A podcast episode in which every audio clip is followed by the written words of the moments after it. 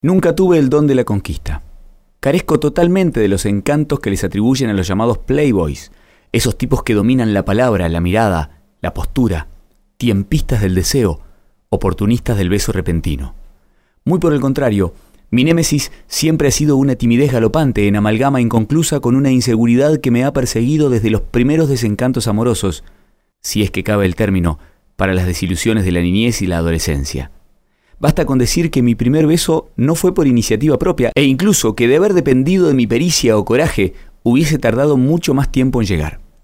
Y a pesar de todo, aquí estás, enamorada de mi torpeza y desorden, rescatándome de la responsabilidad impuesta, vaya una a saber por qué mandato, de ser esa mezcla de don Juan durante el juego previo y un romántico por el tiempo que dure lo que fuere que tenemos.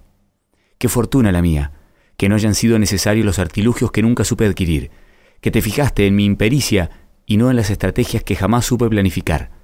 Qué bueno que tu corazón y el mío se reconocieron de inmediato, sin mediar palabras, sin espacio ni tiempo para técnicas de seducción que solo funcionan cuando el cerebro toma el mando y el alma hace silencio.